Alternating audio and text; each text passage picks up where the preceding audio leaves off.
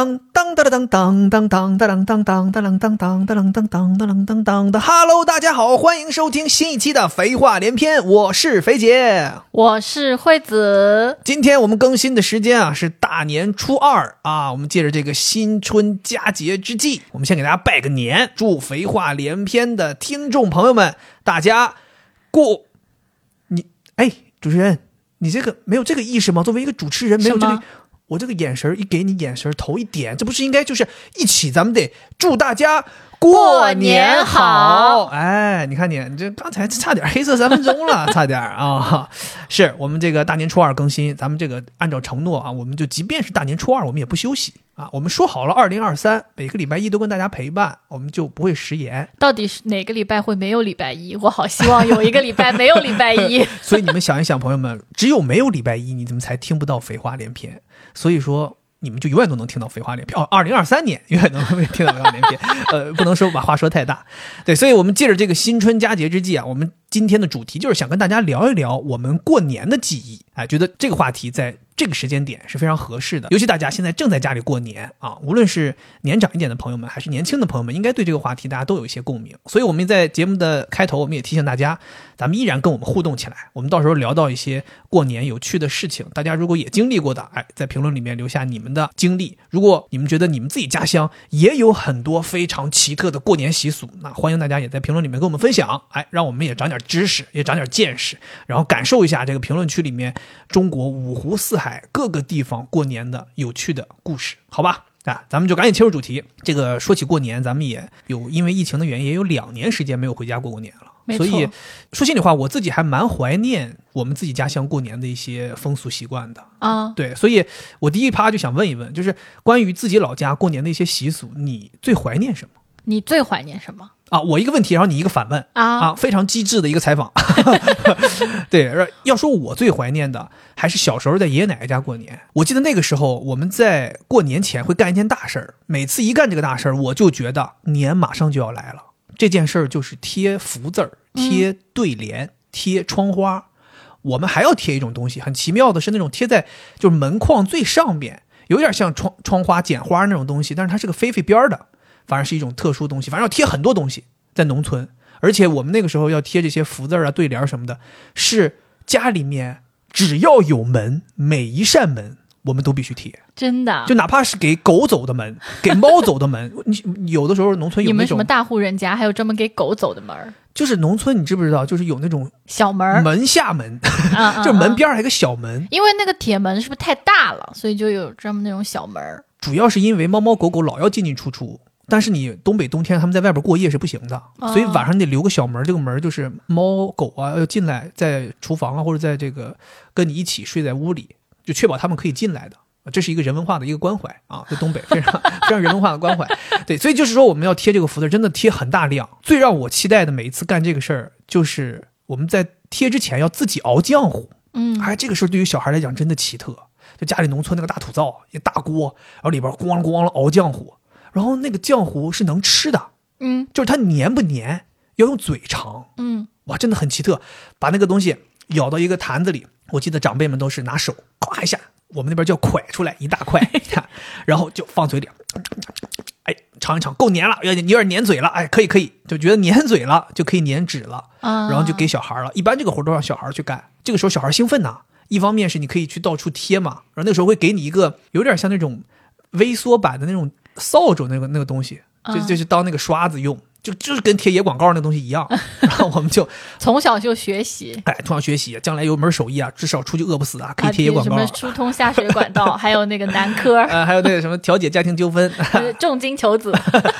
然后我们就抱着那个浆糊，就去挨个找自己家里的门，然后就两边墙和中间，你就咵一下，就那个浆糊一下就甩到门上，然后呼呼呼抹开了之后就贴。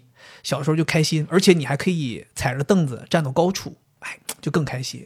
然后那个时候我们用的那些对联儿和那个福字儿啊，是都是那种就大集上买的，不是是那种加工非常精美的那种纸张，就是那种最粗糙的，就是薄薄然后有点皱皱的那种薄薄的那种红纸。然后那你们是自己写字还是本来就写好的？家里边要是有有文化的人，就非常有文化的人，会自己写，就对子也要自己对，嗯然后福字也是自己写。但我记得我们家没有写过对子，嗯就太累了。你想，我们有这么多门，那那要写对子确实有点累，所以我们对子都是买的。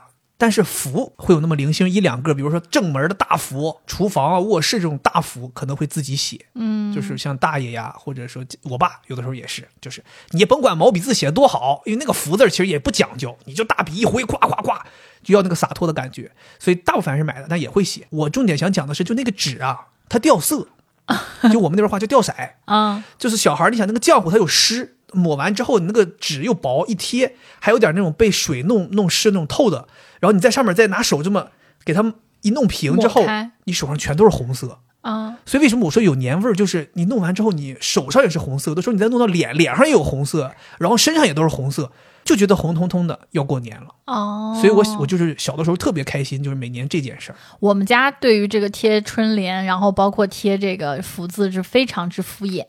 就我们从来没有自己写，或者甚至去买，而是一般就是那些 PR 礼品，就比如说银行的呀，或者什么超市，以前还有供销社什么的，他们就过年会做一批，啊。然后我妈就会收到，收到之后呢，就是 还有那个他们的 logo 在下面，中国银行，对，然后中国我们工商银行，然后我们贴的时候，就我们没有熬浆糊，我们就是用大米，就是那种糯米或者粘一点的米饭，然后就弄弄一点，然后涂开，啊摁下去涂开，然后就粘在门上。那看来大家是差不多，都是没有用胶水啥的，都是用这种就什么原生态的粘贴剂。小的时候，对，哎呀，然后除了贴这个东西让我觉得是过年一个怀念的东西之外，还有就是吃饺子，其实也特别让我怀念。这个也是我们东北人的一个特色。有的人觉得说吃饺子有什么可稀奇的？我们东北吃饺子，过年的时候有一个特殊的环节，就是饺子里会包钱。嗯我们过年吃饺子包钱嘛，这个其实是为了讨一个彩头。嗯，就是谁吃到了钱，就意味着你新的一年会发大财，哦，所以大家都非常喜欢这个环节。那不就得得狂吃吗？狂吃，而且我们那个饺子还不是说跟饭一起吃，我们是该吃饭吃饭，年夜饭该吃吃，吃完之后大家都差不多了，都吃饱喝足了啊，就是煮饺子。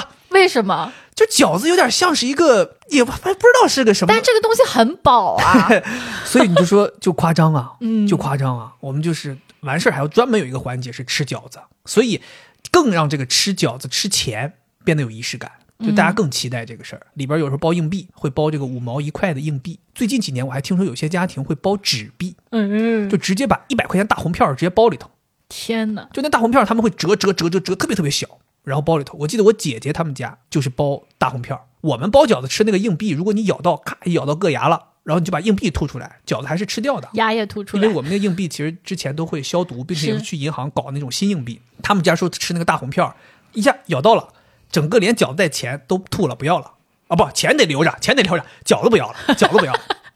对，所以他们这个仪式感就是更有意思。他们觉得我就实实在在吃到一百块钱，这就感觉更有钱了。对，票儿挺大嘛。是像我们那个，其实你一块五毛，其实是也不算什么钱嘛，就是纯彩头嘛，那按照现在时代的发展，里面应该放二维码呀。放二维码啊，一扫，哎，你扫到一个 NFT 的这个艺术品，你一一扫啊，恭喜你抢到零点零零一元。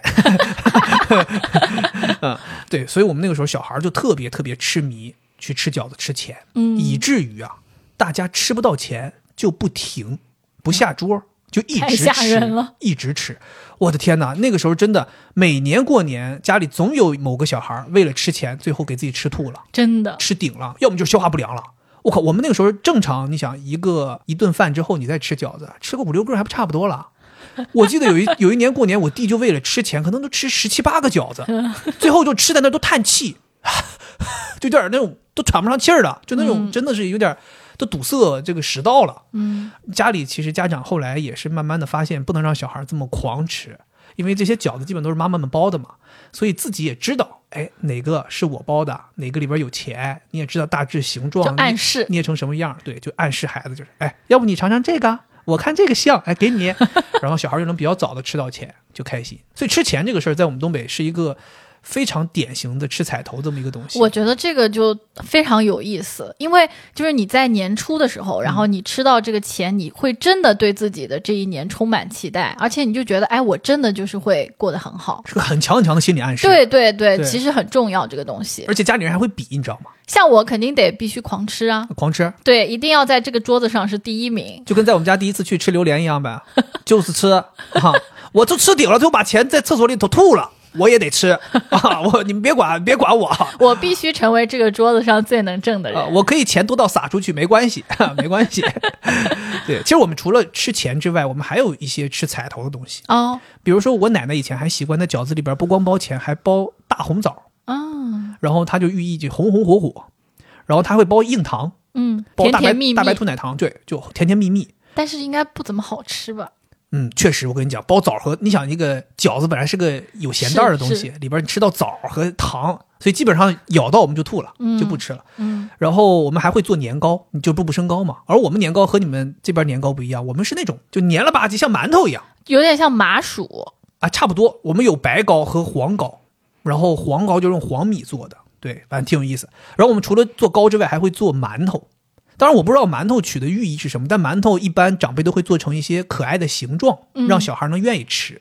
比如说我们会做成兔子形状的，嗯然后会做成鲤鱼，然后还会做成龙。嗯，我记得以前我大妈手艺特别巧，还会拿那个面咣咣弄弄弄一个盘一下，然后拿筷子啊，她就夹，鳞片。哎，夹出那种鳞片。哇，你小时候觉得制作这些面点的过程都特别开心，非常有意思。对，所以为什么我说小的时候家里面你去爷爷奶奶家有年味儿，就是你一直在忙活这些事儿，而不是说哎你就躺在沙发上要等哦到点儿了啊过年了，不是，你可能真的要提前很久回去就开始筹备这些事儿，嗯，所以就觉得那个时候怀念怀念那个时候过年对你说的这个怀念的东西啊，都是一类像习俗一样的。啊，然后我真的特别特别怀念的是我们家自己这个小家庭的三个人的一个小小的仪式感。是吗？对，这个是我就印象很深刻，而且非常怀念。每年最期待的就是这个时候，就是我们三个人晚上会在一起看春节联欢晚会，然后就躺在床上看。你知道我们三个人是真的懒 一般人都是在客厅里面嘛，那我们呢就是回家之后就直接上床，三个人就在床上瘫着，然后看那个春节联欢晚会，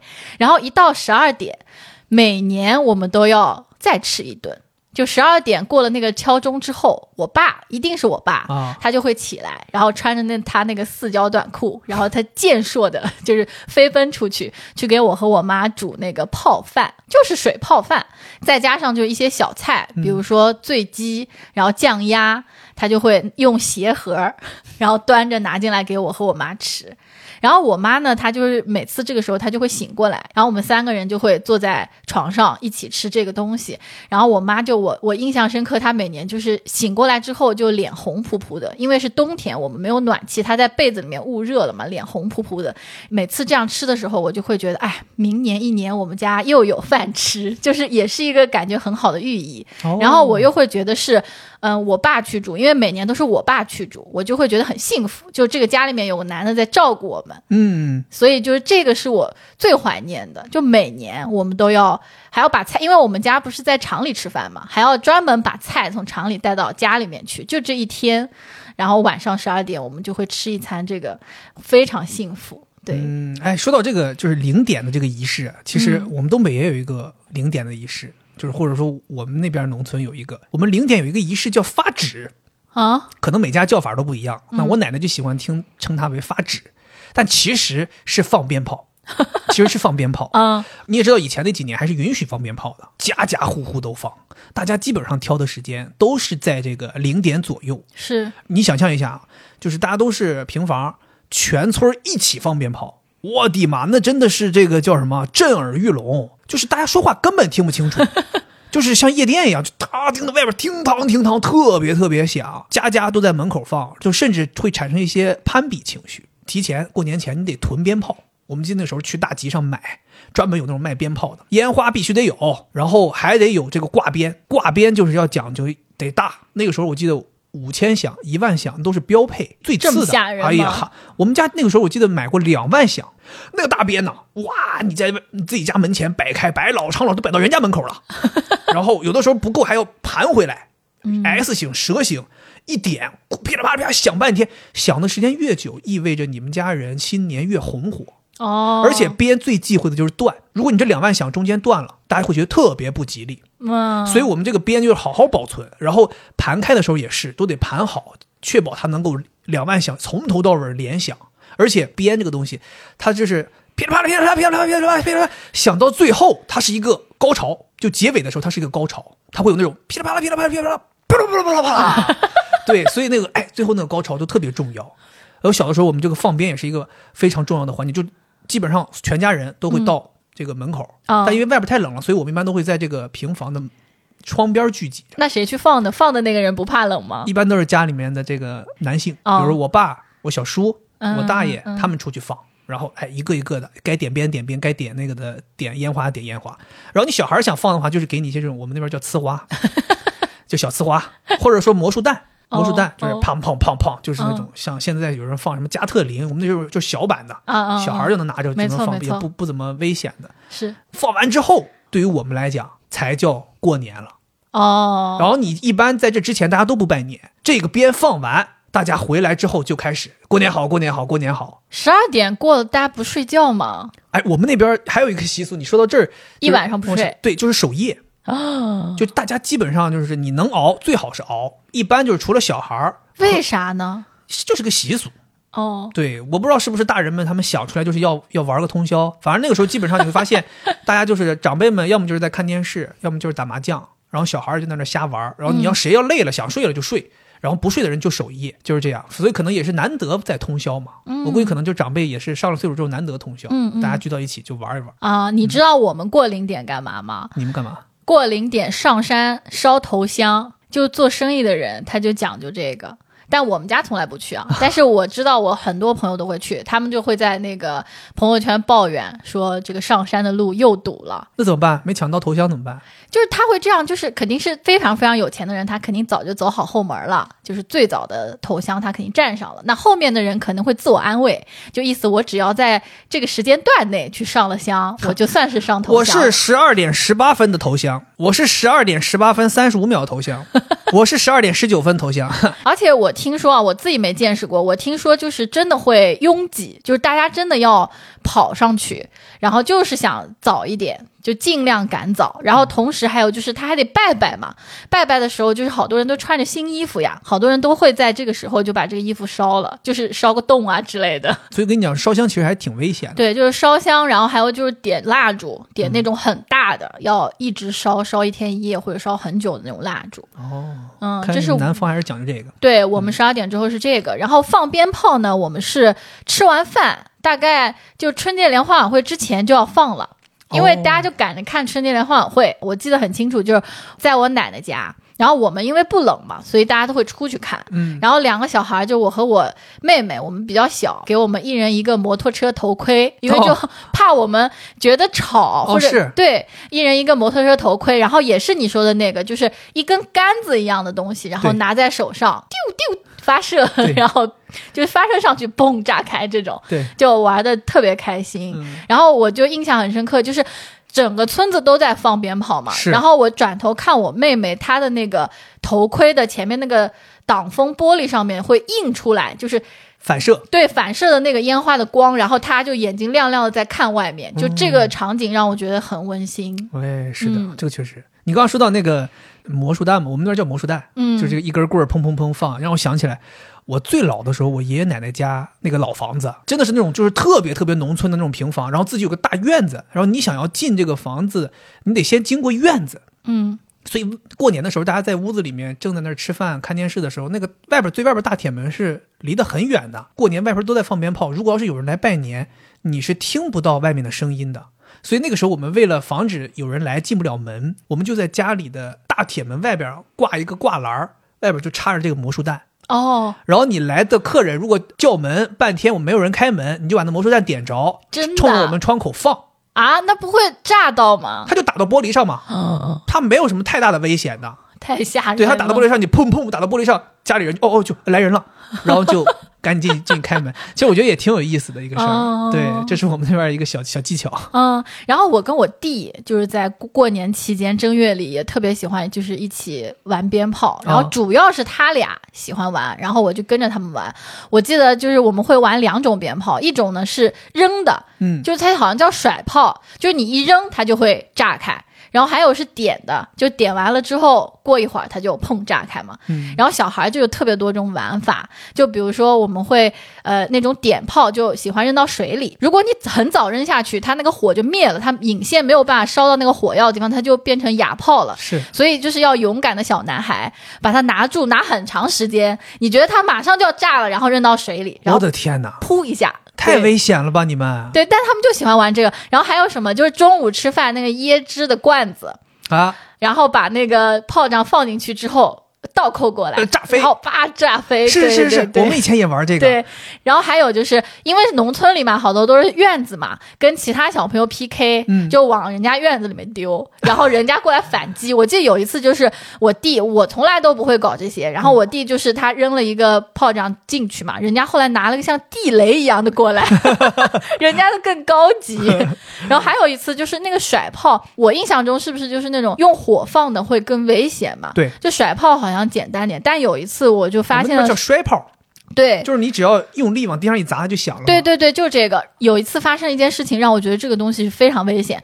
就我弟，他不知道怎么回事，他把两盒甩炮都放在他的屁股兜里面，他忘记了。然后，妈呀！然后就是 下午，他说他累了，他坐一会儿，嗯坐在我外婆家门口一个石墩子上，然后他就一屁股坐下去，然后嘣一下，整个屁股上面的炮仗全炸了。然后这时候发现你外婆在说，呃，遥测正常，卫星正常，姿态正常，脱整流罩，啊 孩子进入预定轨道 真的，我当时觉得我都吓坏了。啊、那肯定很吓人。你你弟这个屁股有伤有疤吗？后来好像没事儿，没事儿，就是他整体还是还可以的。对，然后我们还有一个特恶心的，就是很早以前我们农村是有那种粪缸的，好好行行。然后就也往那个里面丢，那这儿后后吼把吼吼屎吼一下，炸出来吼一。下的，我怕咱们粉丝朋友们在吃饭 呢，吼一下，齁一下。就是你会把那个炮仗扔进去之后，炸出一堆屎来，哎呀，好恶心。这个太危险，太危险。我觉得这个也要提醒一下大家，就是嗯放鞭炮这个事儿确实很危险。嗯就像你刚刚说的那种，要在手里拿一阵儿再扔的，嗯，真的，以前过年经常有这种新闻，就尤其是在过年期间，就有什么炸伤的呀，小孩儿对对，包括你们不是有一个亲戚也是因为放鞭炮把眼睛炸坏，对对，对，包括像你刚刚说的那个扔粪缸的、扔马葫芦里的，就是扔到这下水井的，马葫芦真不都很危险。对，在这儿咱们得正向引导啊，就是提醒大家，这个东西确实危险，一定要看好自己的孩子，自己也别去好奇玩这个事儿。嗯，你们有没有窜天猴？有，三就是插在那个地上，对然后点一下。小火箭一样嘛，然后我们还有那种小蝴蝶，就那种好像给女孩玩转圈儿，对，转圈圈儿。哎呦，那也挺有意思，一点着，就开始转圈儿。然后我们还喜欢就是把那些一个一个的那种点火的小炮仗摆成各种各样的形状，然后只点一个，然后看他们是不是能够连环起来。哎，说到这个，你们有没有那个出去剪鞭回来放？没有，我刚才前面不讲我们放的大挂鞭吗？嗯那大挂鞭其实有一些鞭总会被崩出去，最后没没响的。嗯然后我们那个时候有一个，就是家里不是说没有钱给你买这种烟花啊，买这种鞭小鞭玩，就出去捡，我们叫捡鞭玩，就捡那个一节没炸的，哦回来一点一扔，啪就响了。啊，对，我们就出去捡。然后有的孩子就为了捡这个，就是甚至捡了好多之后藏起来，然后最后没放。都在兜里面放好几年，有的时候妈妈给你洗裤子，洗完之后发现整个洗衣机里全是这个边，都湿了。然后除了这个之外，我还有一个特别怀念的，嗯，就是小的时候过年可以买新衣服，然后这个买新衣服呢，一定是特意去的。就是今天爸爸妈妈说，哎呀，过年带你去买新衣服，然后你就会特别珍惜。而且为什么它让我印象深刻呢？是因为它必须得到了过年那个时候才能穿，但是你可能提早就买好了，然后爸妈可能会给你挂起来。我记得有一年他们不是给我买的，是做了一件那种像唐装一样的衣服。哦，你也做过啊哦我也做过。我、天哪，那看来那是那个时代的一个一个潮流。对，我记得我就是红色的，很好看，很可爱。他们就早就买好了，就挂在家里面。看到它，我就每天都在想，什么时候能穿，什么时候能穿。我那件有点是那种泛紫的那种深红，现在回头想想，就真的是就是就是农村老太太穿的衣服。但当时不知道为什么就特别喜欢那个衣服。嗯，但我告诉你，就那个东西啊，我当时穿完之后就被校园霸凌了，就是人家就说我穿太太奇怪了，说我穿太丑了。不是我那个衣服好像就过年穿了，后面也没穿。我后来我继续上补习班还穿，反正就叫同学摁地上打。同学说你穿些啥？这他穿太丑了。这什么时尚警察吗？就太丑就要打你。我真的真的就把我眼镜都打打碎了。后来那个人还赔我眼镜。我是觉得，就是过年买的这个新衣服就特有仪式感。他每年过年的时候会买的，一定是我觉得就是一年中最贵的，因为本身冬天衣服就贵，嗯，然后爸妈又会特意给你买一个更好一些的，所以我就觉得真的还蛮怀念的。现在嘛，买衣服也没有这个感觉了。你知道，就你刚才前面提都是提前买吗？其实你知道为啥提前买？我不知道你家和我家一不一样。就像现在咱也能看到各大商场打折打折其实都是十二月份、嗯一月头这个时候在疯狂打折，所以父母也希望省点钱。我记得那时候我妈就是趁着打折的时候带我去买，买回来的东西又是自己喜欢的，但是她又不让你立刻穿。然后我就那时候在我房间里面，就我这些衣服、裤子、鞋，尤其是鞋，我特别特别喜欢鞋，我把鞋就摆在那儿，每天回去都穿上去，在家里面镜子前面看一看，然后你又不能穿出去，你知道吧？然后你就得脱了，再摆那儿。嗯，所以小的时候对于这些新东西是真的非常非常期待，对，而那个时候你就觉得一年就只有过年能穿新衣服。我们那时候真的除了过年之后，就再没有机会买新衣服了。就如果之后再给你买新衣服，一定是要么是考试成绩好了，哦，要么是表现怎么怎么样了，不然真的没有机会买。所那你以夏天的衣服怎么办？夏天穿穿去年夏天的呀，哦，对啊，我们那时候怎么会有这种就穿一季就扔了这种事儿啊？哦那时候真的就是，可能你那夏天的衣服都穿好几年。我除了这个衣服之外，我爸妈还会给我买那种头饰。哦我记得很清楚，就是我特别喜欢的一款头饰，它还是各种套装，有小夹子，然后有发箍，是那种粉色小蝴蝶，嗯然后它那个蝴蝶翅膀又是那种就是像绸制的，然后它还会有散发香味儿，它一点也转圈吗？它一点在头上，它会散发香味儿散。发香味儿。对，我就觉得，哎呀，香妃，哈香妃，你是香妃。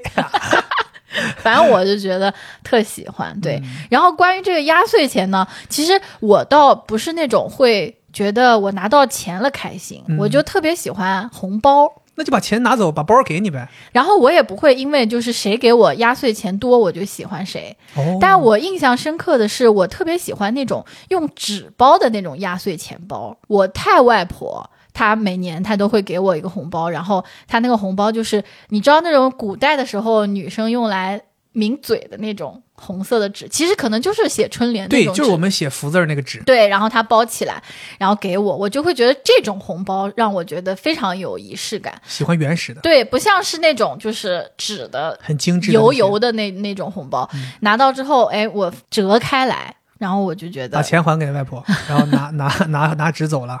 对我我就觉得特别有年味儿，哦有仪式感。然后还有过年的时候，除了长辈会给你压岁钱之外，他们来了之后也会给这个小辈的孩子一些吃的。旺旺大礼包收到过没？每年必买。对我妈那个时候每年过年前采购旺旺大礼包都是几十个几十个这么买对的。，然后还有旺仔牛奶，还有那个速溶麦片儿，就这些东西，然后就送来送去，每家都有。是然后我就特爱喝那个旺仔牛奶，我到现在还爱喝，可能就是过年的时候留下的这样一个风俗。现在想想那几年，大家走亲戚送的礼都不太走心，要么就送个水果篮儿，要么就是给你送那种像你说的牛奶一箱，对，然后呢，要么就是送什么饮料哦一箱。我外婆和奶奶必收到我们家送的咸趣和甜趣饼干。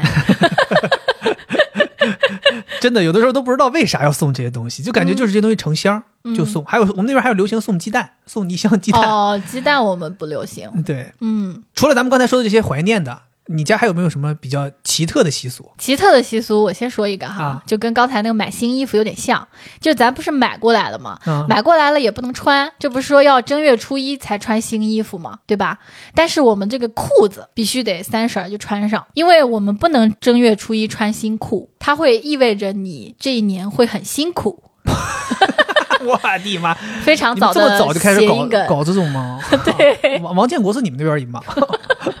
我们是没有这个讲究。哦，对，但我们有一个讲究跟你们类似，我们是正月之前啊，我们在小年儿这天会要大扫除，嗯，就是你要彻彻底底给家里打扫干净。然后呢，过了小年儿之后就不能再打扫卫生了。嗯，整个到正月头几天都不允许打扫卫生，因为家里认为你如果在这段时间内要是打扫卫生干活，你这一年就很辛苦，嗯，就有点像那种劳碌命嘛。你看你过年你还要打扫卫生，啊，所以家里都不让你打扫卫生。所以那段时间你衣服衣服不能洗，就脏了就扔洗衣机里先囤着，不能洗，洗了就是有问题。如果家里来客人，然后走了时候不家里也是弄得挺乱的嘛，你也不敢使劲收拾，因为你一使劲收拾，是不是又是应了这个呢？就不好。笑死我了对，但是你知道，你也知道我爸这个性格，我爸就有点洁癖，所以经常有人来，比如说有一些朋友来做客，亲戚来做客，带着小孩，家里弄得挺乱的，我爸每次都是边收拾边安慰自己。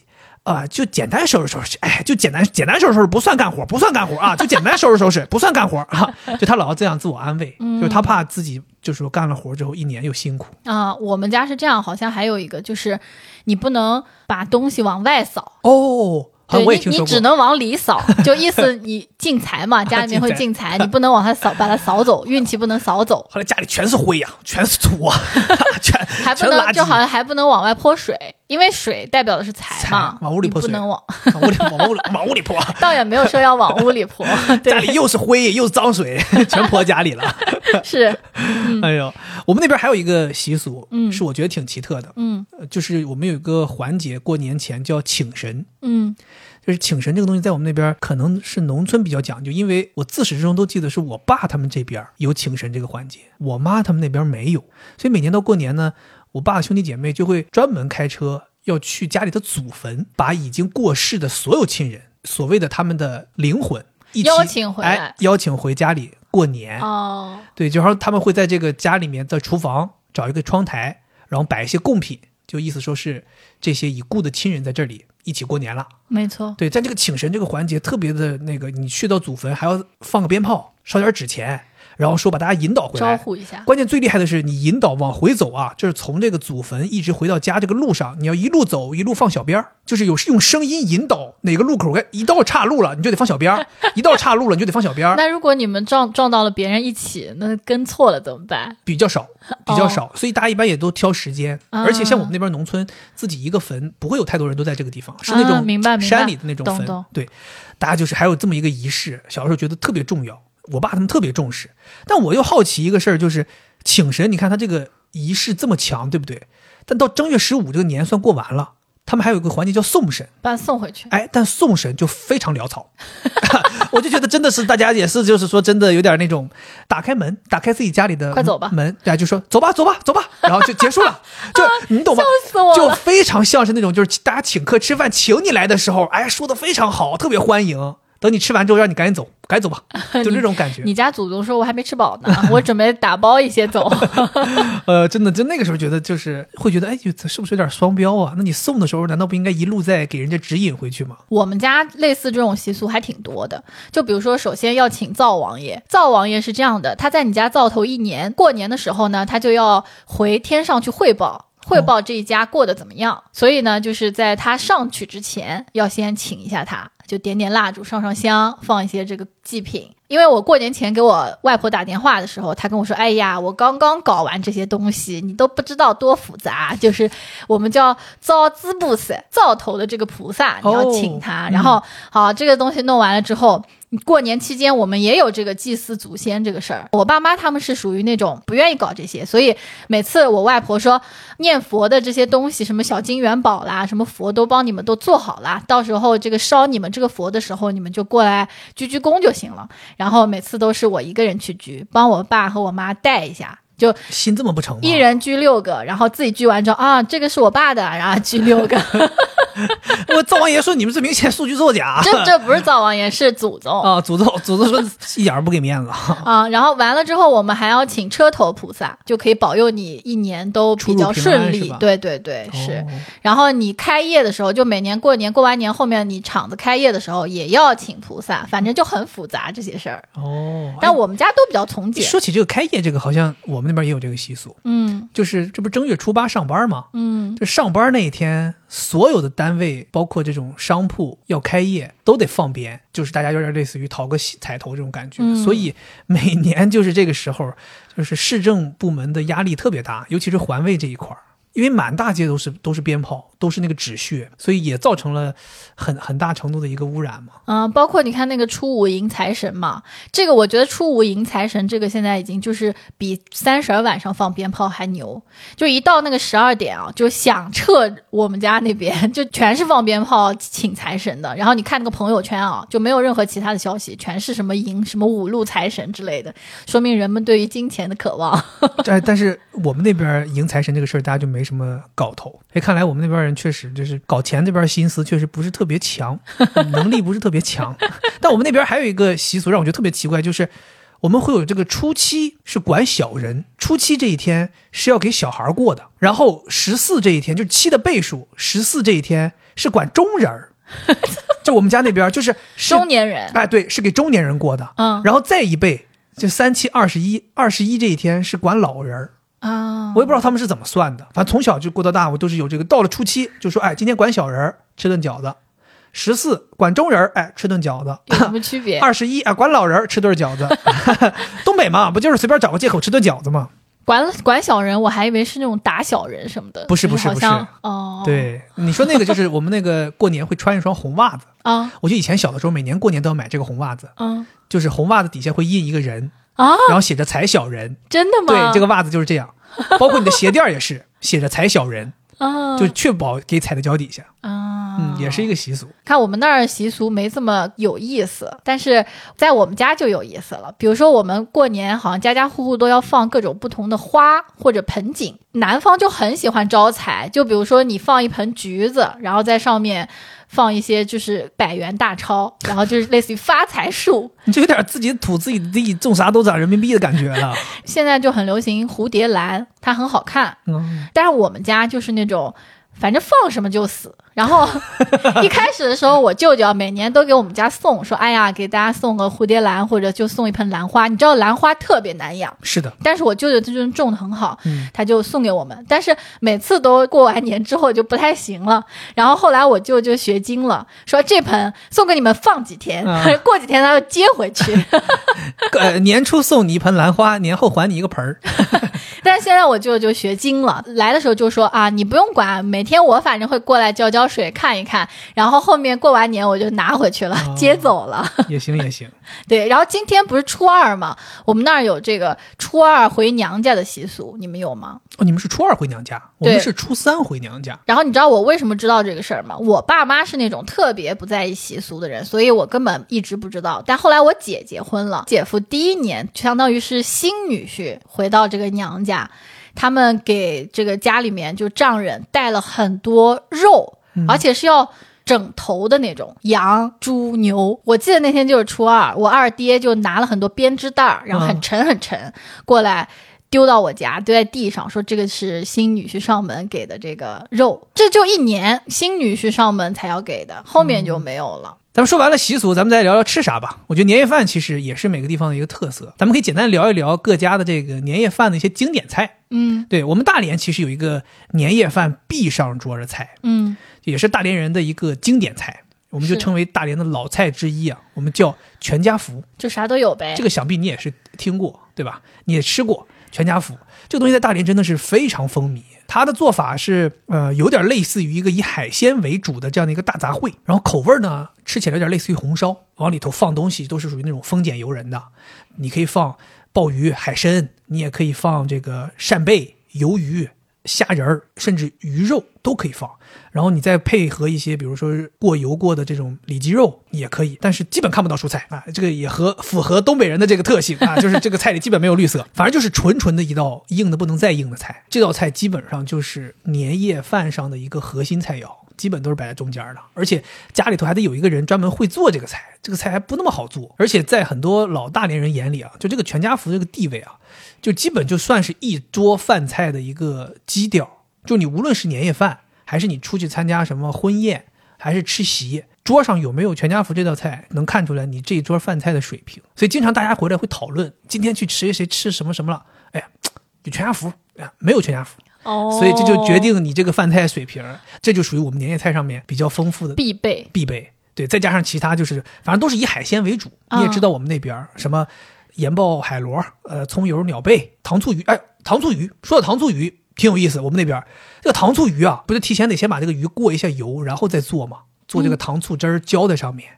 然后我们每年也是为了讨彩头，就这个糖醋鱼，这个鱼过油的时候，一定要掐住它的两头，给它弄成一个 U 型，凹凹起来，凹起来下去过油，哦，然后把它能立在这个盘儿里，定型，定型，定成这个形，就这种鱼还在扑腾的这个感觉，哦，就意味着你这个家里这新的一年就是这种龙腾虎跃，有点这种鲤鱼跃龙门，哎鲤鱼打挺这种感觉，就是有生气。这个很高级啊，很高级这应该不是所有人都会吧？所以我们常年吃这个糖醋鲤鱼的时候，你能明显发现鱼头和鱼尾巴这两头没熟是没熟的，因为有人得拿着往下过油啊，拿起来之后这两头就不熟。然后我又是一个特别喜欢吃鱼尾巴的人，嗯所以每年就吃这个，我就是尾巴都是不熟的。啊嗯，，这是不是挺有意思？你们还有其他什么菜吗？我们家有一道菜是我们家特色，我觉得还挺让我难忘的。东北嘛，年夜饭上面总要有一些凉菜嘛，大家就会做一些那种所谓的大拌菜。我们那边就流行大拌菜，包括你什么大拉皮儿，这都属于拌菜。那家里面基本都是五花八门，什么白菜呀、黄瓜呀，各种菜，包括什么虾干儿，就拌到一起。每年都是这种。但有一年，我爸妈突然做了一个改良，让这道菜一下子焕发了新的青春。嗯，就是我爸妈他们啊，用这个鸡蛋打散之后，薄薄的煎成了一块很薄很薄的这种像饼一样的，然后把这个鸡蛋饼切丝拌到了拌菜里，然后加点麻油什么的。哇，你想象不到，在一个拌菜里面吃到鸡蛋丝，哦，整个口感就上去了。我记得以前我是特别特别抵触吃凉菜的，我觉得这东西没什么意义，而且我又不喝酒。那时候东北人就讲究说喝酒吃小凉菜儿。后来有了这个鸡蛋丝之后，我就开始沉迷于吃这个拌菜。哇，甚至有的时候就是家里头平常做饭，我都会跟我爸妈说，我说能不能整点鸡蛋黄瓜什么拌一拌，吃一个。包括感冒发烧，以前都就是吃那种什么糖拌西红柿，吃点什么凉拌黄瓜。后来我感冒发烧都跟我妈说，我说我要吃鸡蛋丝拌黄瓜这种，就觉得好吃，而且能补充点蛋白质。原来如此。是，我觉得绝了。我这个我刚才讲的时候，我想起这个味道，我觉得绝啊。我们家过年啊，每年年夜饭是去我大爹家吃的，就是我奶奶跟我大爹住在一起，哦然后每年过年都去他家吃。你大爷好像厨艺也非常好。对他厨艺非常好，在这个年夜饭上面，我最期待的一个菜是糖醋排骨。哦，好像是你大爷特别拿手的一道菜。对，然后他也是专门为我烹调，他是需要前一天就要把这个排骨先炸一遍，哦然后在第二天要复炸一遍，最后才上这个糖醋汁儿。这个糖醋汁儿也特别讲究，就是你又不能过酸，又不能过甜。每次他这个菜做上来之后，第一个就一定会让我吃，说哎，李慧先尝一下，OK，因为知道我喜欢吃。然后还有一个菜是焖蛋，就我们那儿是焖蛋，它其实就是 感觉这道菜在骂人，焖蛋，你个焖蛋。它其实就是蛋蒸肉。哦，嗯，但是我们家会有一个摆盘，就正常你是放在一个碗里面嘛，蒸完了之后，但是我们会把它再翻到一个盘上面，然后把它切开。哦，嗯，然后我就特别喜欢吃，我每次都看着那个菜转一圈少一点，我要先多夹一点到自己的碗里面。另外还有一个菜叫金银肘子，你们那边会吃这么硬的菜吗？对啊，肘子是我们一定要吃哦，不叫肘子，我们是我不知道那是什么，就是一一条猪的腿，是啊，应该是肘子吧？我们叫节糟，怎么翻译呢？就是脚。啊，是是是是是，猪猪蹄哦，猪蹄对猪蹄，然后它是怎么做的呢？就是金银肘子嘛，一个是它是用一只鲜的肘子和一只就是火腿一起烧，哦，所以它的味道是很鲜的，有火腿的鲜味，同时又有那个新鲜猪蹄的那种味道。然后这个猪蹄里面会专门有一块肉叫腱子肉，嗯，是圆圆的，那个肉是很润滑的。当时每次都基本上就给我吃，我和我妹可能分一下，在你们家地位很高啊。对呀、哦，必须的，我哥都吃不上。还有我特别喜欢吃一个菜，嗯。就是你肯定不喜欢，就是腰花，腰花我现在这两年也能接受了。是，但我们不爆炒，就是煮一下。哦啊，那那算了，蘸酱油算了算了，鲜腰花啊。哎，我觉得就在这个年夜饭饭桌上面有也特有意思。一般家里面都有几个搞笑的人，像我们家就是我二爹，就我姐的爸爸，嗯他特别搞笑，经常就是一个好吃的菜，他会在说：“哎呀，这个菜不好吃。”然后就自己狂吃，哦，吃完了他就说：“我是骗你们的，就是因为好吃我才说不好吃。”然后那些不好吃的菜，他就说：“哎，这个好吃，就是让大家赶紧消灭一下。”然后我们南方就除了这个年夜饭之外，过年之前要准备很多很多过年用的这些菜，有些菜是他早就准备好的，因为冬天冷嘛，我们就会比如说晒笋干和梅干菜，嗯。你，就会发现农村很多人就把他那个长条凳儿拿出来，然后在上面放一个圆形的竹子簸箕一样东西。啊，竹子编的，然后把这个干菜和这个它其实就是菜，它那时候还没干，和那个笋放在上面。暴晒，嗯然后它会卷起来，变成了菜干和笋干，用来放汤，就特别好吃。然后还有要做什么？现在不弄了，但我记得小的时候我们要做咸菜，那个咸菜呢也是用类似于那种白菜做的，但是你要把它的水都采出来。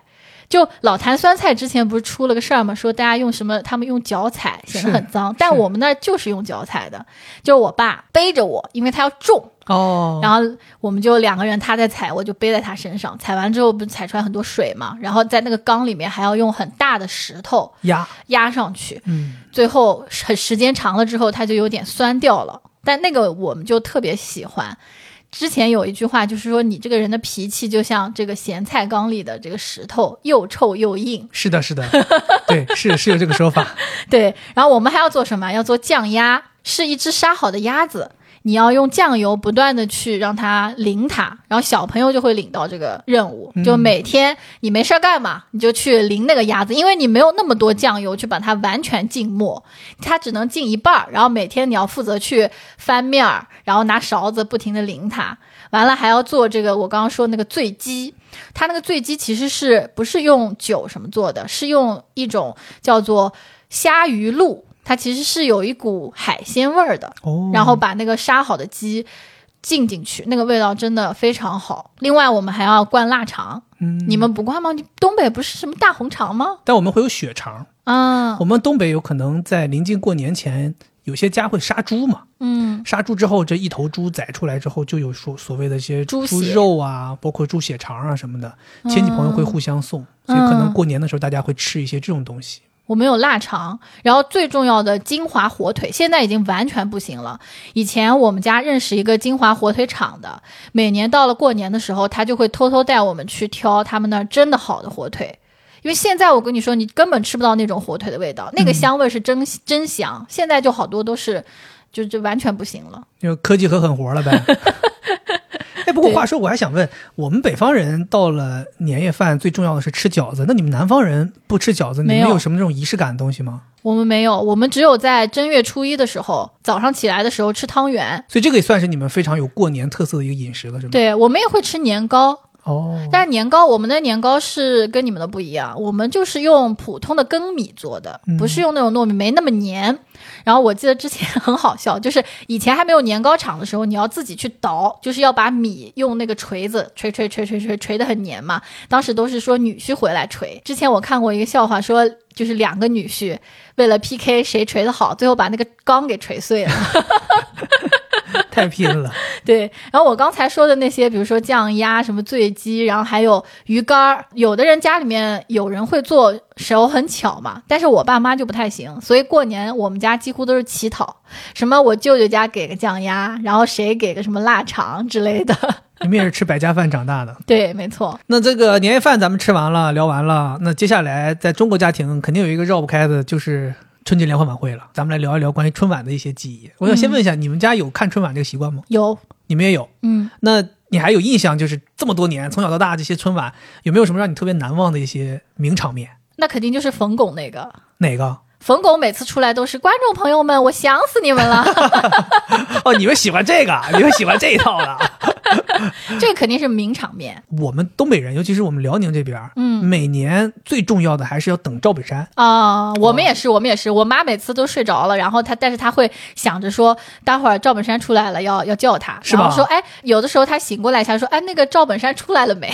我们说还没，你继续睡。对，赵本山真的那个时候嗯每年就特别期待，甚至就是从很早之前，你就大家开始有一些那种传言说他今年是什么节目，大家就开始已经开始讨论，而且尤其像我们辽宁人，赵本山会在小年儿的时候先在辽宁台春晚先出来一次，哦，表演一个节目，也是演小品嘛，也是演小品，然后他在大年三十儿还会有一个在中央台的一个节目，所以我们会看两次。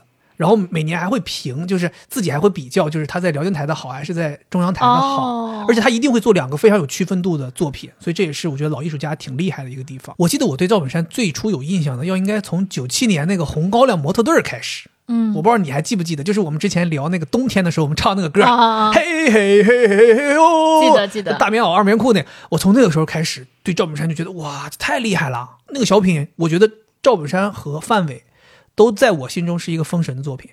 就你想，范伟在那边演了个扎这个头巾的那种娘娘腔的那种模特，那种时尚时尚人士，嗯然后赵本山在那里又搞了这种在小品里面玩这种唱跳 rap，那还有那是真的很洗刷，跟前几年的小品作品、语言类作品完全不一样。这首歌都已经火成这样，你想到现在咱们还在唱，一提起东北，大家就会唱这个歌。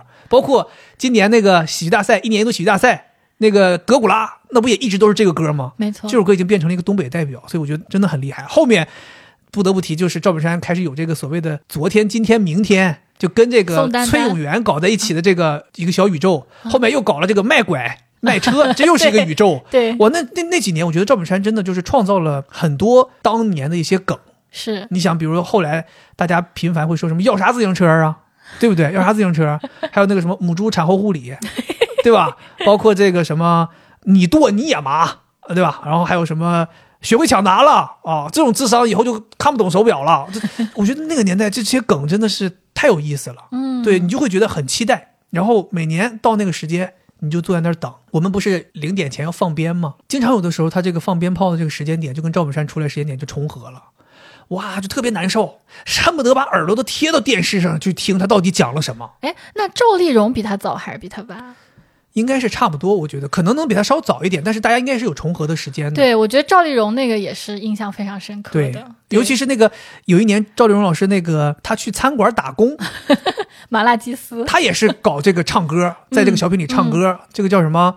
呃，宫廷玉液酒一百八一杯，对，这酒怎么样啊？听我给你吹。对，就我觉得这些东西真的挺厉害的，是包括黄宏啊，他们搞那个什么，就我说的自己的土自己的地，种啥都长人民币那。那个呃潘长江其实也有好多是这种有点唱跳的，也挺有意，思的。潘长江早年不是有一个过河，嗯，哥哥面前一条弯弯的河，对吧？就感觉就是很热闹，热闹他们的东西就他们一出来，年味儿就来了。是对，是春晚我觉得就是要对这种得有这种年味儿。嗯，但也讲心里话，我觉得赵本山后面确实也走下坡路，我估计也是上了年纪，然后创作灵感什么的也都没有那么活跃了。后面来接班的应该就是开心麻花那帮人了，沈腾啊、马丽啊、艾伦呐、是包括魏翔啊，嗯慢慢就开始出来了，他们也挺好玩的，挺好玩儿。但是明显是另外一种，另外一种风格。对我能感觉到，就是赵本山属于典型的辽北风格，啊那沈腾他们这种属于北方风格，但更偏的是北京这种风格。啊，对，有点点东北味儿，但是他没有那么那么东北。嗯，我就记得沈腾刚出来，他不是叫郝建嘛？郝建就这个名字就让人家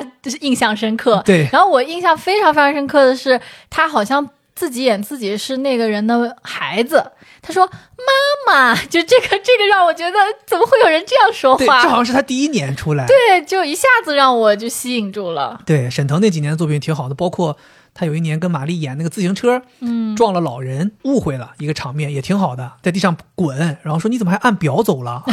对，就这种。然后还有一年他跟马丽演那个打乒乓球，嗯，马科长郝科长。也是挺有意思的。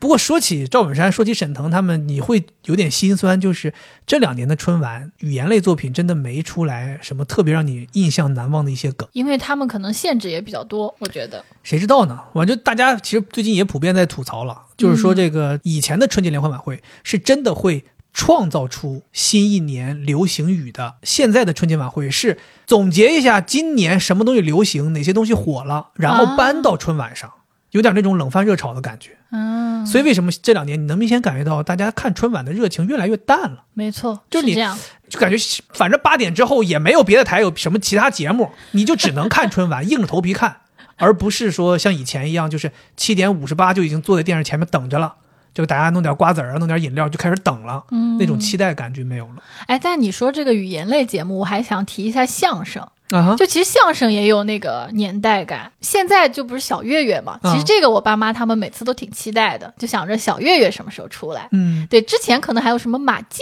有老师，老一辈艺术家特别多，对你像你说的牛群冯巩，啊，对对对对对对对吧？那个时候还有这个陈佩斯和朱时茂也有小品，大家也是期待的。嗯，然后语言类节目还有像蔡明，其实每年也有，是对不对？也有些好作品。郭冬临、牛群、冯巩合作过几年，然后后来就是郭冬临跟冯巩合作。啊，我记得郭冬临其实也有很厉害的梗，就是冲动是魔鬼，就是郭冬临想出来的。对他和那个冯巩有一年还做了一个，也是相声里边唱歌弹吉他。啊，哎哦，听说过没见过，登万无千里呀、对吧？天气预报嘛，嗯那个也挺有意思。但关于春晚，最后我想提的一点是，就随着时代的发展，我觉得其他的节目好多越来越好看了。就比如说舞蹈，就嗯因为它可以加上一些特效什么之类的。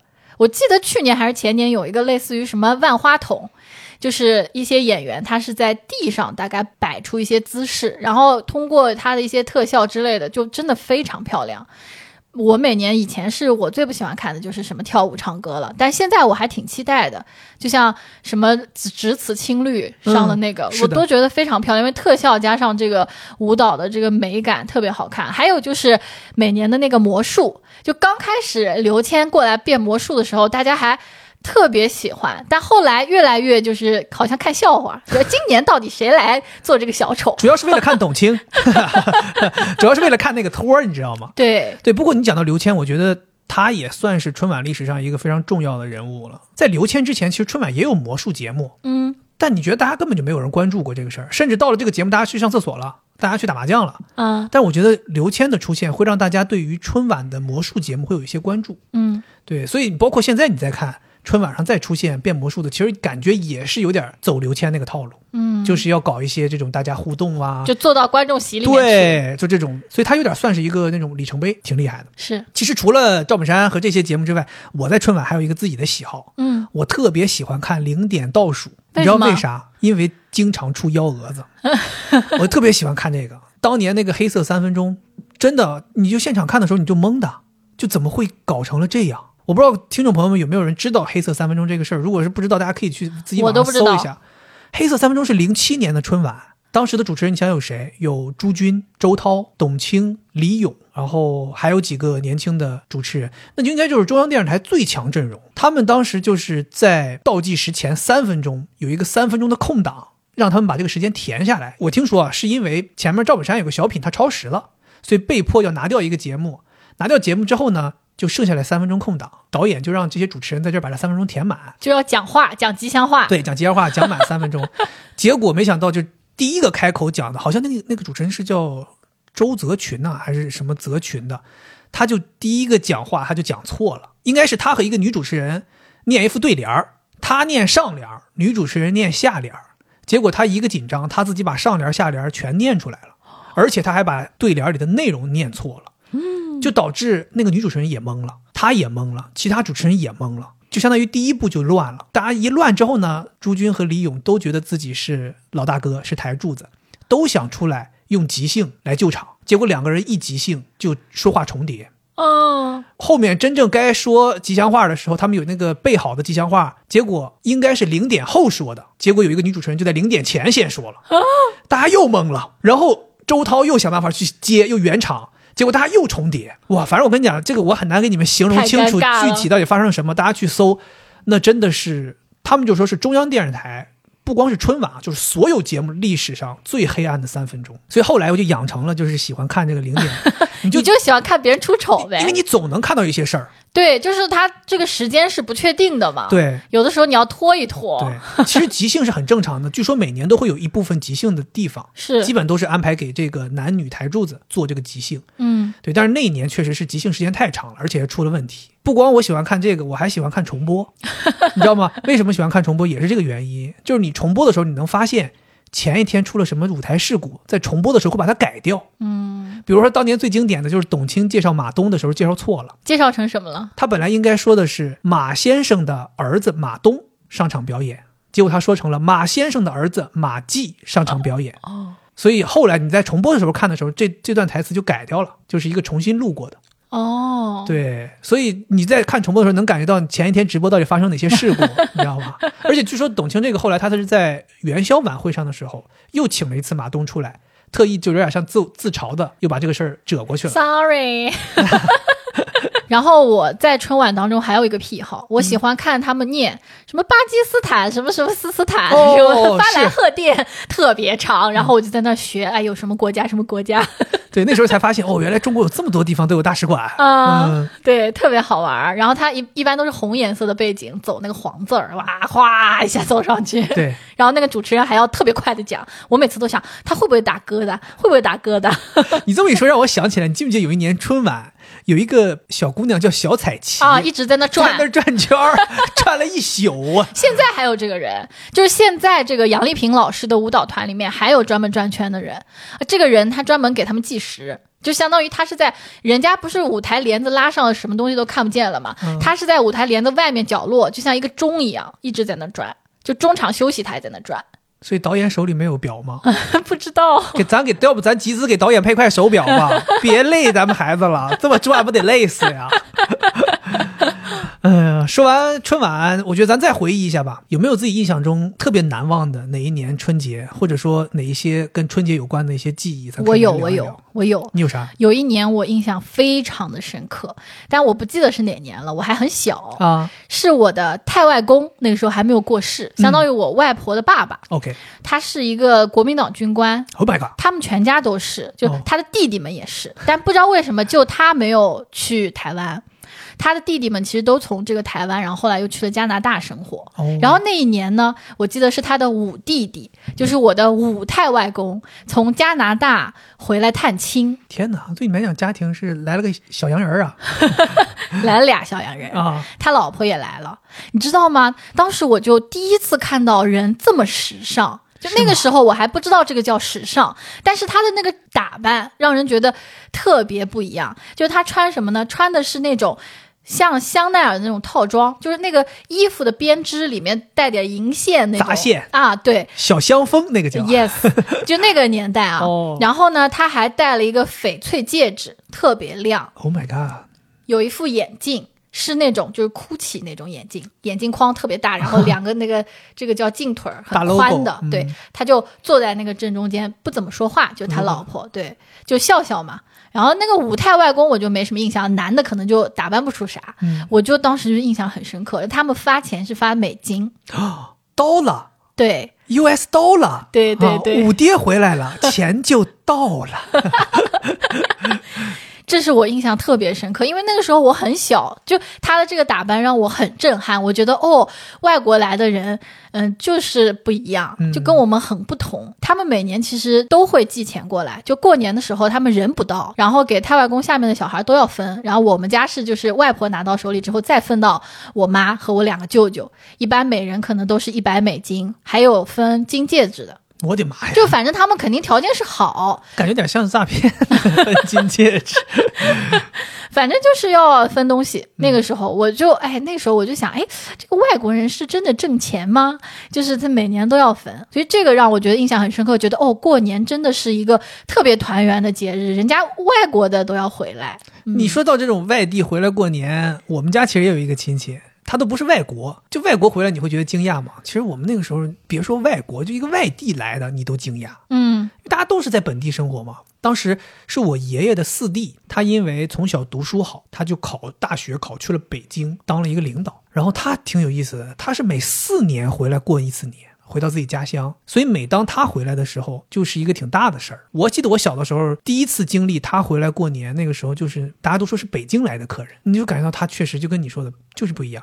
大城市来的，穿着也不一样，红包出手也阔气。当时最让我惊讶的是，他请我们所有人在一个我们那个爷爷家那个村儿的礼堂里面摆酒席吃饭，都不是饭店，就是一个礼堂，就跟咱们自己办喜宴一样。他自己请的那种厨师团队，啊，然后在那个地方搞了那么一个全家的聚会。所谓全家，就不光是这种直系亲属，所有他认识的能拉得上关系的家里的亲戚都来，什么这个表都表的不得了了，都来，几十上百号人一起坐着吃饭。嗯然后那个时候你觉得，哦呦，人家不一样，我还有一年你说的我记起来，我们家还有个日本亲戚，我的妈她是嫁给了一个日本人。哦！回来过年，然后她生的那个孩子，那个时候那个孩子可能就一两岁，嗯特别可爱，所以我就留下了就是混血儿都特别可爱的一个印象，嗯脸圆圆的。你说到这个给红包，他们给红包就很小，很小，对，就三日元，资本主义国家给红包就很小，嗯。它是一个比我们现在红包还要小的一个红包，很小，就像我们结婚的时候给那种小红包，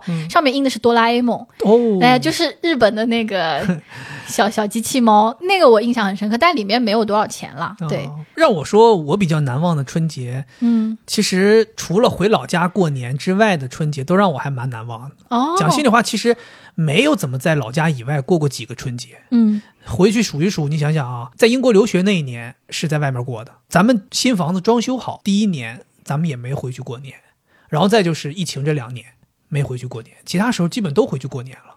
所以，我现在回头想一想，当年在英国其实过那个春节，让我真的挺难忘的。因为当时为了过春节，我不是还想说跟老师请个假，在家里面跟咱们几个认识的朋友一起看个春晚，然后我跟爸爸妈视个频啥的。就那次请假不是被老师批评了吗？老师就非常义正言辞的跟你说，说不能因为你们国家的传统节日，你就不来上课。而且当时老师跟我说，他说你知道咱们这门课多少人想要上吗？有多少人排着队没有选上吗？你有机会选上了这么门课还不来上，这就是浪费资源，而且你对自己不负责。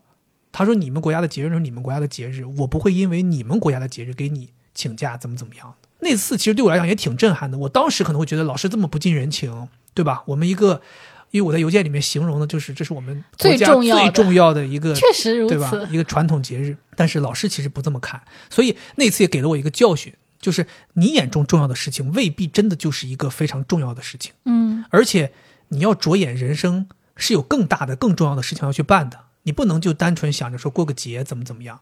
所以可能也是因为那件事情，后面我对于过年这件事情没有那么那么看重了，就我觉得它就是一个普通的节日。啊，我也没有必要一定要过年这一天跟家人团聚，我可以找别的时候，我也可以回去跟家人团聚。对。对，所以这个过年的仪式感在我心中就会变弱一些。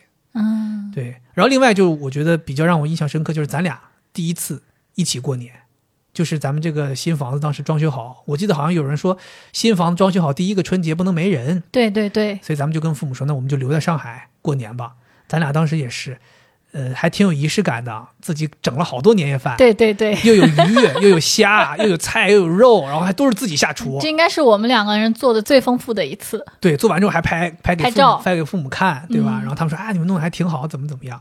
然后那一年也是咱们交替着请父母在正月里都来上海了，是，对，所以那年对我来讲也挺难忘的。嗯，关于春节难忘的记忆，我其实还有挺多的。嗯就比如说小的时候啊没有交通工具，所以呢，我们都要就是下午的时候就走着去到奶奶那个房子去过年。走到了之后呢，晚上呢是要睡在奶奶家的。然后我奶奶家是那种三层小楼，嗯，然后房间呢也不是很多，所以就是伯伯、伯伯的老婆、哥哥姐姐什么的，我们都要睡在一个屋子里面。你就打地铺了。对，打地铺哦。但是我爸是小儿子，所以我们三个是唯一可以睡在那个房间里面的床上的三个人。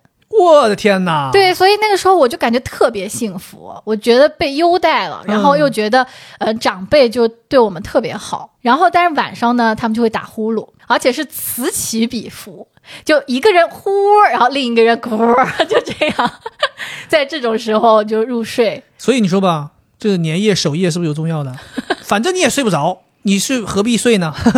然后早上的时候起来，嗯排队在那个洗手间洗漱洗漱。是的，现在我们有这洗脸巾啊什么，那个时候都没有，就是妈妈会拿那个毛巾倒那个用热水瓶倒热水给你洗脸、擦香香，一个一个都弄好，然后穿上新衣服出去吃汤圆，就这个感觉也觉得以后再也不可能了，对，就不会了，大家都大家都开车回家了嘛。，对，下一个阶段呢，就是我的四大爷。有一年，我四大爷买了一个摩托车，而且是那种、不是那种踏板摩托车，是跨上去的那种摩托车。OK，那一年，我爸就说：“嗯、我跟我哥借一下这个摩托车，我们今年吃完年夜饭自己回家，到自己家里去，总觉得也不是很方便。”嗯，然后他就开上这个摩托车，然后因为我们那儿有好多桥嘛，他又不太熟练，在桥上抛锚熄火，整个倒掉，大家还受了一点小伤。就带着你和你妈摔倒了。对，天哪！在那个小桥上不知道怎么开了，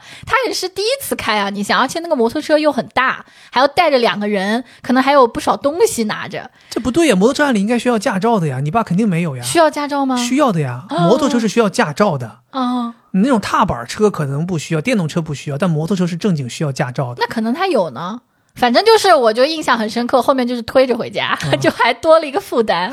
你说到这个回家这个事儿，其实我有一个很难忘的一个点是跟这个相关的。我不知道大家有没有印象啊？就其实往早了说，春节放假其实是年初一才放假，三十儿放假是近几年的事儿。嗯最早的时候是三十儿这天还要上班的，嗯然后你三十儿下了班儿才能回家过年，年初一才是第一天假期。那个时候，我爸因为是在教育系统工作，所以他就是有寒暑假嘛，他很早就休息了。哦这个好幸福。，对，但是我妈不一样，我妈是在企业上班，她必须要干到年三十晚上五点钟才能下班。然后我们那个时候又是回农村去我爷爷家过年，每次都是我和我爸都先回到我爷爷家了，然后我妈是年三十晚上五点下了班之后，她还要拎一些年货，坐上小巴、长途汽车回到农村，到我爷爷家过年。哦，所以小的时候，对小的时候，我有一个印象让我特别难忘，就是我妈从那边出发了，会打个电话跟我们说我出发了，差不多一个小时的车程，我就会在我爷爷家门口等。然后你感觉到差不多几点几点有一班车，然后我就差不多就跑过去，一路小跑跑到村口，然后去接我妈，就在那个有点像国道一样那个边上啊接我妈，接上我妈，然后跟我妈一起在溜溜达达过什么村里的路啊、小桥什么，回到我爷爷家过年。嗯所以小的时候会觉得这个也是一个很期待的地方，而且那个时候会觉得，直到我妈来了，就是这个年才彻底开始了，正式的大家都到齐了。我感觉这个画面还挺温馨的。对而你小小的一个嗯在村口等着，对，跑过去，跑过去，我老远就跑过去。对我觉得春节就是一个特别团圆的。对，你就觉得谁也少不了，包括家里其他的亲戚也都说，就问嘛，说我妈回没回来，大家都觉得说应该都到齐了，怎么样才好？是嗯像我们家每年过年有一个搞笑的事儿，就是有一个人他来了，你才觉得奇怪。什么人这么吓人 他是我们家一个亲戚哈，啊？然后他呢是因为他的爸妈很老才有了他，老来得子，所以就宠坏了。哦，本来他是一个很好的工作，但是就是喜欢打架呀，然后各种违法犯罪，所以一到过年的时候，他就是债主找上门，所以一到过年他就跑了，跑哪去？就躲起来。哦，他有好多老婆，就是找了一个，然后后面又不好了，找了一个，后面又不好了。他所有老婆都是外地的，每次过年他都说我去我老婆家过年，什么江西啊、湖南呀、反正就都是这些地方可。能都是编出来的。或者他还有可能是进局子了，因为他过年的时候很多都会去讨债嘛。嗯，你如果不还，人家可能真把你告了。就反正他爸每年都没有办法过好，过年了，要么就是替他还债，有一年甚至把他爸的一辆车偷偷卖了。我的天，去还债，要么就是要去捞他，就反正就特别好笑。我们都觉得习惯了，一开始的时候也一起愁啊，说怎么办呀？但后来每年都这样，大家就习惯了，甚至就是像是茶余饭后还聊聊。是 然后后来长大了之后，我有一年过年，我觉得特别印象深刻。你看，我不是讲说我们不吃饺子吗？嗯，有一年我唯一一年吃了饺子，而且还是我自己包的。那是在读大学的时候，我跟你刚谈恋爱，然后哦第一年回家过年，然后我当时不知道为什么有点像那种恋爱脑上头，觉得啊，我现在跟一个东北人谈恋爱了。啊那我过年的时候不得搞点这个习俗啊？虽然我是在自己家，啊，但那个时候不知道为什么会这么恋爱脑，觉得，嗯，之后我如果跟他结婚的话，那我可就是东北媳妇儿了。我这饺子肯定得会呀，我就完全靠我自己哈，我爸妈完全不会，就自己买了面粉，自己在那儿瞎搞调馅儿，全是自己弄的。结果后来发现没有那个擀皮儿的，擀面杖没有？对，就拿个那雪碧皮儿，反正就是又摁呐、然后最后做那个饺子啊，我跟你说有多难吃，皮很厚，啊，这个馅儿呢又很没硬，没调过味儿。不是有味儿，但是很硬，它就没有那种软软的口感，就可能瘦肉太多了。哦，我让我爸妈吃，他们都特嫌弃。后来是我弟，他说：“哎呀，我姐做的，我肯定得吃。”嗯然后就他自己全吃完了。从此之后，我就没有再做过了。我觉得这个一点也很有意思。就我跟你结婚之前刚谈恋爱，就真的是那种恋爱脑，觉得我一到时候是要跟你结婚的，我得会这些。太感动了。真的结婚了之后，我就感觉傲娇起来了。我是南方人，我不吃饺子，我不会包饺子，你们不要教我。去你家跟你爸妈说不要教我，我不包。我跟你讲，最搞笑的是惠子去我们家过年，竟然让我爸妈给她煮汤圆儿，我爸妈都懵了。我爸妈说：“这不是正月十五才吃的东西吗？怎么他们现在正月初一就要拿出来吃了我跟你讲，这个就是人成长之后的那种，你你感觉有一种我是南方人，我不能就一结婚你反而有这个思想了，你刚谈恋爱还恋爱脑呢，还觉得啊我要就是就这种深深的民族自豪感是吧？啊对啊必须要守住我们的习俗底线啊，不能因为我呃这个跟一个东北人结婚我就有改变是。啊。确实，新时代女性是这样，没毛病，我觉得没毛病。我跟你说，我还做过一件特别搞笑的事情，那也是我长大之后的一个笑话，就是我工作第二年，就工作第一年，人家对你也没什么期待，就只会说，哎，恭喜你这个工作了什么的啊，之后就不给你压岁钱了，脸上带着笑，非常开心，省一笔。然后到了工作第二年，大家就开始有一种暗搓搓的要怎么说，有一点点挪耶，我觉得就会问你说啊，你现在挣多少钱呀？怎么怎么样？哦工作好不好呀？是大家可能还会互相比。那个时候我不知道为什么一身好强，我觉得好胜心起来了，我就想了个办法。那天我记得很清楚，是去我二爹家吃饭。我们过年的时候就会轮流请客，嗯，那天是去我二爹家吃饭。我想我要在这个饭桌上争一口气。那个时候我还在跟佛教大姐工作嘛，我说你待会儿给我打个电话，你就说你过完年之后你要请假，然后我要骂你一顿，显得我是你的领导。我的妈呀，真的 真的，他说好，他要给我打电话，打了之后我就在饭桌上我说啊，你要这么晚回来，你这工作还想不想要了？然后我就把电话挂了，挂了之后我妈说，哎呀，你不要这么凶，我妈也以为是真的，她说你妈说你刚才工作，你跟谁说这话呢？她说你不要这么凶，你要好好的说话，这哦这这种。然后当时我就觉得，哎呀，我好厉害，但我长脸了我现在一想，我为什么要做这种事情？好羞耻啊！对呀、好羞耻。所以当时饭桌上其他人有有人有什么反应吗？我我忘了。啊，说惠子真厉害，你看我们家孩子一一那个一参加工作就当领导，因为为什么我要说这话？我就记得有一次，他们说，因为我们家做生意的人多嘛，他们会说，哎，你在上海工作不得挣五十万一年吗？嗯，完了之后，还有一个叔叔说，说，哎呀，他刚工作挣不了几个钱，我一个星期挣的都比他一年挣的多。我的天哪，当时我就很生气，这个太打太打击孩子对呀、了。对呀、嗯，嗯，然后我们哪有哪哪哪能挣上五十万呢？你说你根本用不上一个星期就挣上我们的钱了。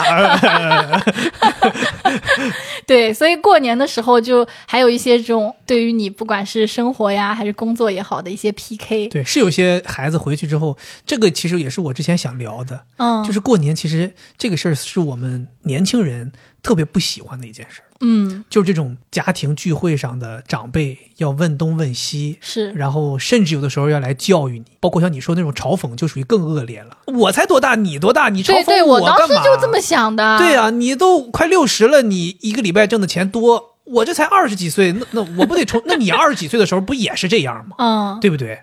所以其实讲心里话，我回忆啊，就小的时候，你对于家庭聚会这件事情其实是非常期待的。嗯，小的时候，大家一聚到一起，你就跟同龄人或者跟兄弟姐妹，大家就是玩儿，对，就是闹。我们记得那时候一见到面，大家就开始打游戏，要么就是出去上外边找个什么乒乓球馆、台球厅，大家就玩儿。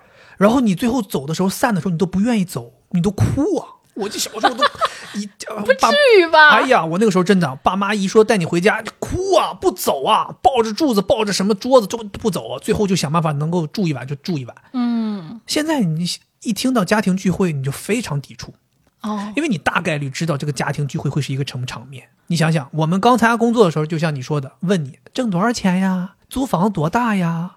哎，工作有没有有没有发展呢？什么公司呀？对吧？哎，等到你工作几年之后，又开始了，找没找对象啊？结不结婚呢？啥时候要孩子？全是这种。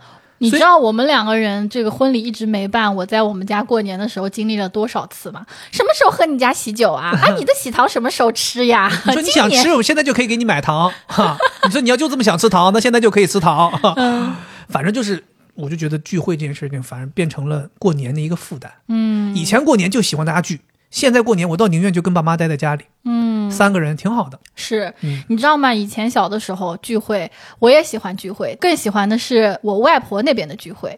哦，对，因为我外婆那边的聚会呢，人又多，而且你知道中国的这个传统文化，婆媳关系一般都不怎么好。是是，所以你从小吧，你就更喜欢跟外婆这边的人一起玩儿，包括我小时候也是我外婆带大的，所以我每年都特别的不理解，为什么过年我就不能去外婆家过？甚至有一年我跟我爸妈叫嚣了，我说你们两个人去奶奶家过，我一个人去我外婆家过。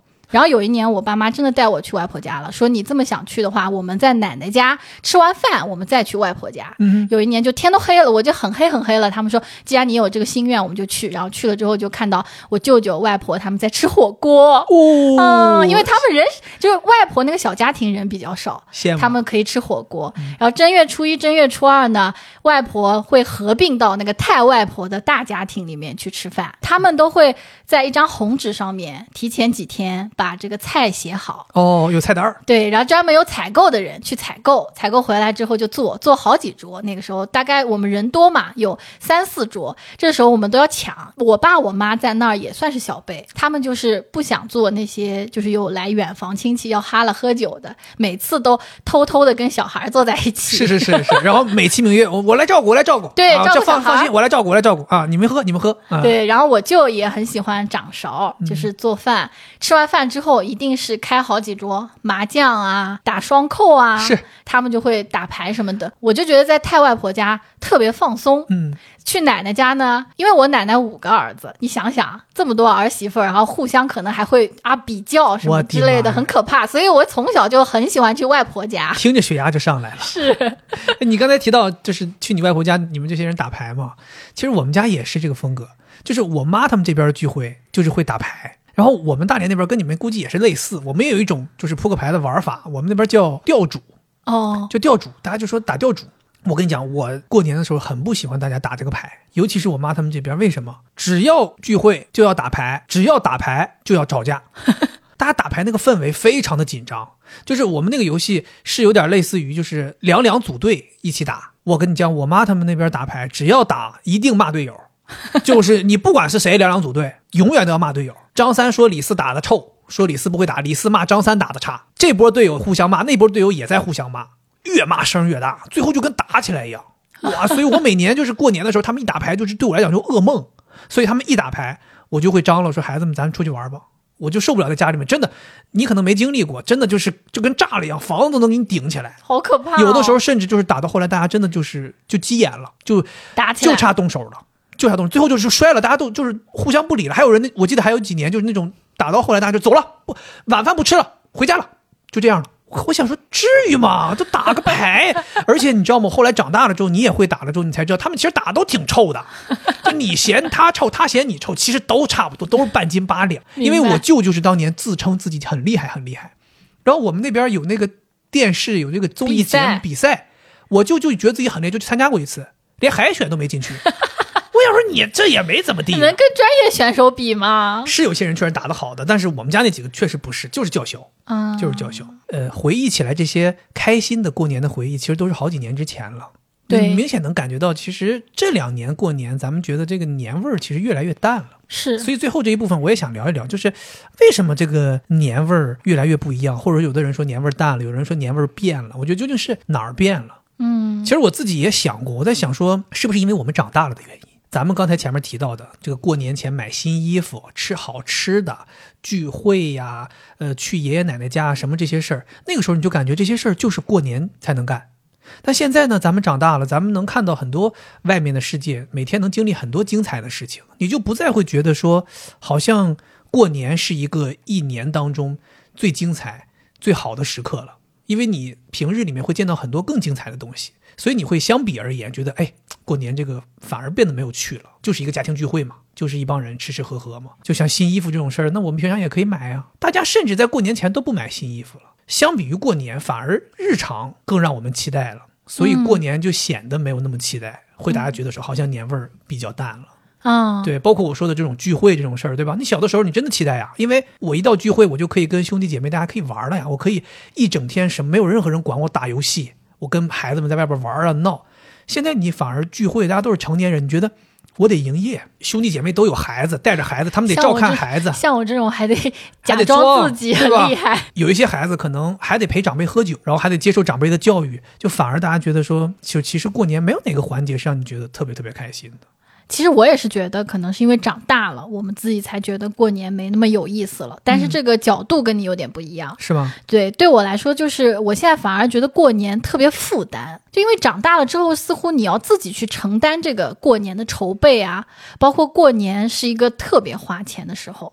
就小的时候你是收钱呀，收压岁钱，收新衣服，你也没有想到是哎我爸妈花了钱，你就觉得开心。嗯但现在呢，你即使要买新衣服，你也是自己付钱买，对不对？嗯，然后你又要去发红包，可能回家带点什么礼品，你又想到，哎呦，我要买这这个人买了，那个人不送怎么办？啊，对，啊，这个这很复杂，就你自己好像承担起，因为我们也算是有自己的家庭了嘛，你承担起了一个筹备过年的这样一个责任，你觉得就讨厌了，就不，我就觉得这个凭什么莫名其妙，怎么过年这么烦？就像前两天六维姑娘说自己去办年货，结果回来就累瘫了，啥事儿都干不了，累瘫了，嗯。对，连洗澡她都觉得洗不了了。是，是，我觉得可能这个是一个原因，所以我想的是小时候开心，可能我们的父母那时候就是？已经就跟我们现在感觉类似，是吧？是。对他们得想着给你买衣服，是，还可能得想着我是不是得给父母也买几件衣服。是。现在这个身份就换成我们了，对，而且我跟你讲，我爸以前的时候，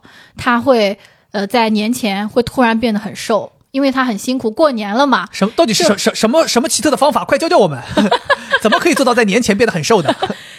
做生意嘛，你一年到头了，你要盘账。哦，那个时候年轻的时候，可能好多贷款的，你可能一年挣了个钱，那挣了点钱都不够付利息的。哦，对？吧？然后你还要催债，然后有人来催你的债。我记得有一年有一个我爸的合作伙伴，江西的，他和他儿子开着车来我们家，就是给钱，从后备箱里面拿出了好几摞，就是很重很重的硬币。嗯，他就说：“大哥确实是没钱，然后我们也是从别人那儿收来的，就是人家可能只只剩下这点了，全是硬币，你是从公交公司收来的吗？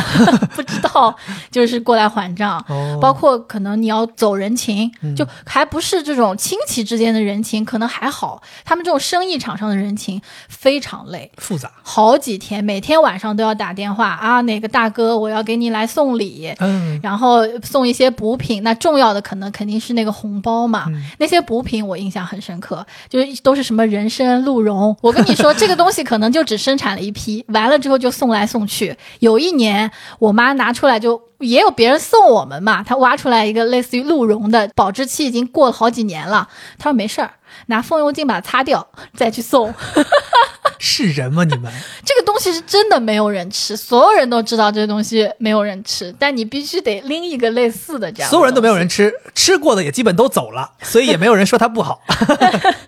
对 对对，另外，我还想了想，可能也跟咱们这个爷爷辈儿这一帮人老人已经陆续过世了也有关。哦，他们愿意张罗，你像我前面提到的，我们过年都是回爷爷家，或者像你说的回外婆家，都是回老人。老人相当于是子女们的一个轴心，大家都回去了。现在你说老人已经过世了，不在了，其实这些兄弟姐妹就没有什么理由大家再聚到一起了。各自有各自的孩子，各自的孩子又有各自的孩子，可能他们又成为了新的一个轴心，所以大家就不太会聚了，就会导致过年没有那么热闹了。大家都是各自在自己的小家庭里面。没错没错。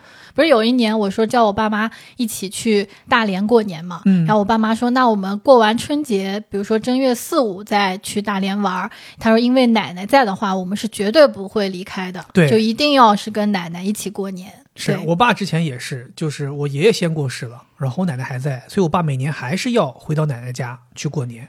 后来我奶奶也过世了之后，大家就不再回农村了，就是就是这个变化。是，然后再加上咱就讲心里话，疫情这两三年，大家即便过年也不敢出门，没错，所以你会发现，大家似乎用这两三年养成了一个习惯，就是真的不怎么聚了。嗯，我爸妈就特别喜欢，因为我爸妈是属于那种啥都不会干的。最近几年，他们说啊，过年太开心，每天吃泡饭，吃那个霉豆腐，太爽了。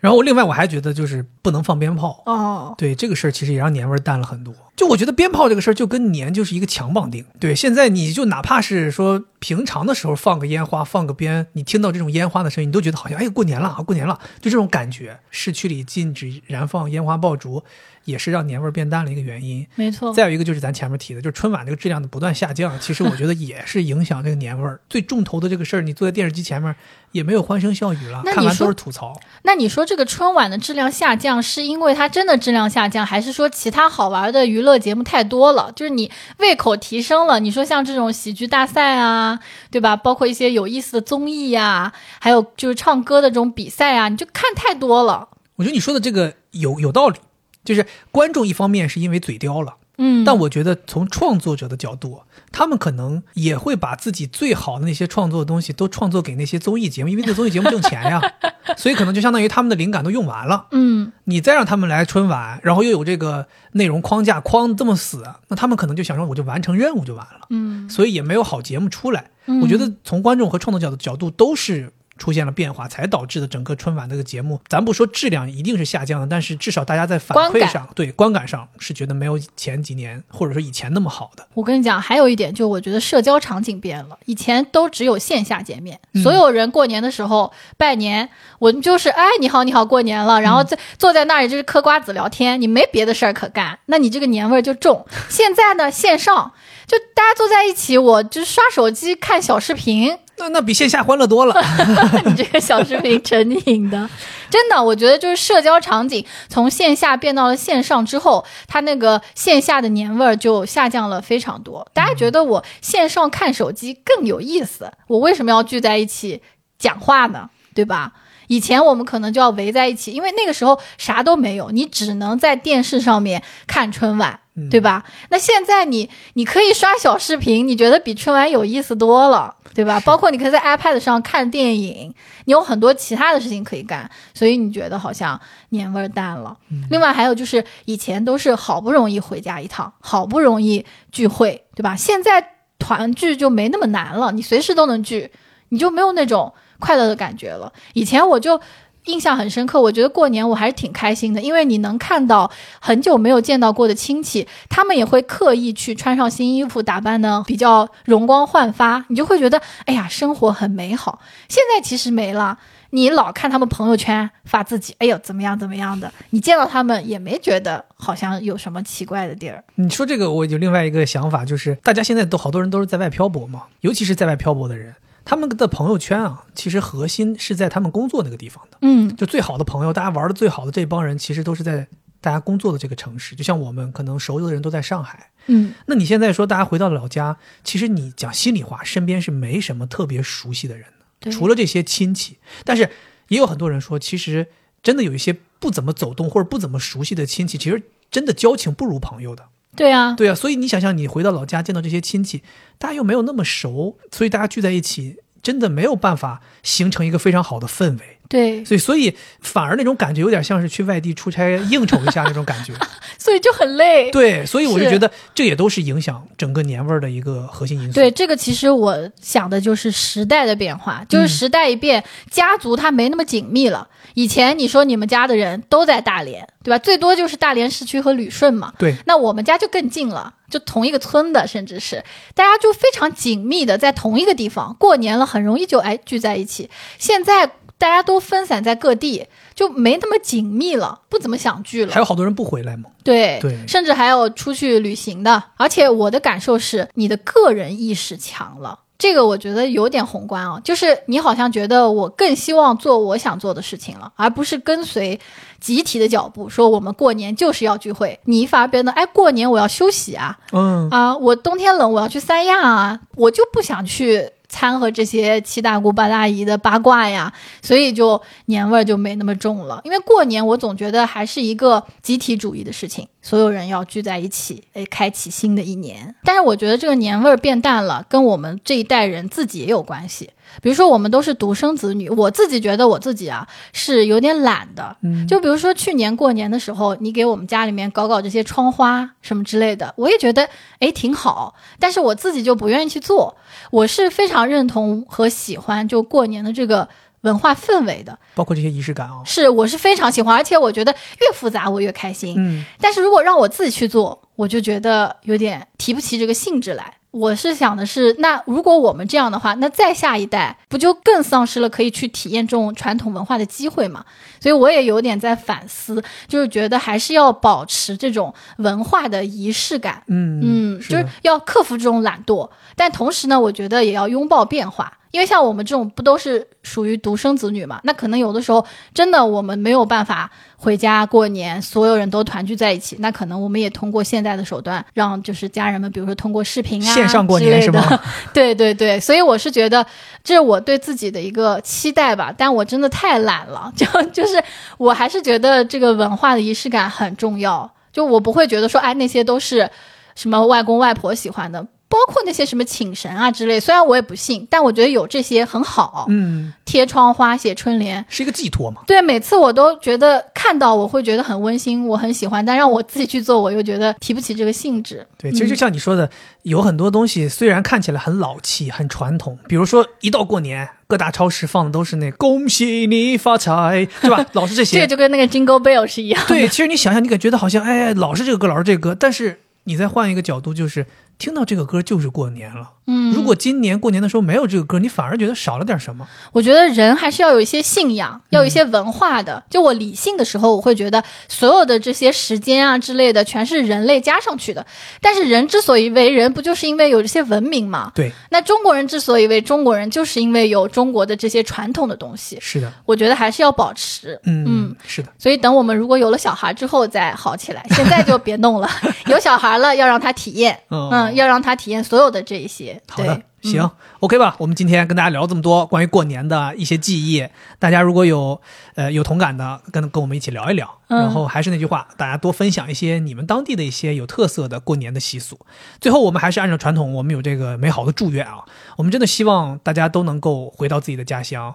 看看自己的父母，看看自己的好朋友，看看自己的亲戚，大家一起过一个好年，有一个团聚的时光。然后也祝愿在外的游子吧，过完年之后能够开启一个非常顺利、开心、快乐的、红红火火的二零二三年。对，如果你是在国外，或者是自己一个人在过年，那我们就是相当于肥话连篇的听友们线上一起过一个年。对，好，我们在这里也是祝大家新的一年，这个二零二三兔年，大家都能够顺顺利利。宏图大展，对，最后我们再给大家拜个年，好吧？我们祝每一位听众，无论你是新听众还是老听众，给大家拜个年，祝大家过年好好，好吧？OK，以上就是这期节目的全部内容，咱们年后再见，拜拜。听者发财，拜拜。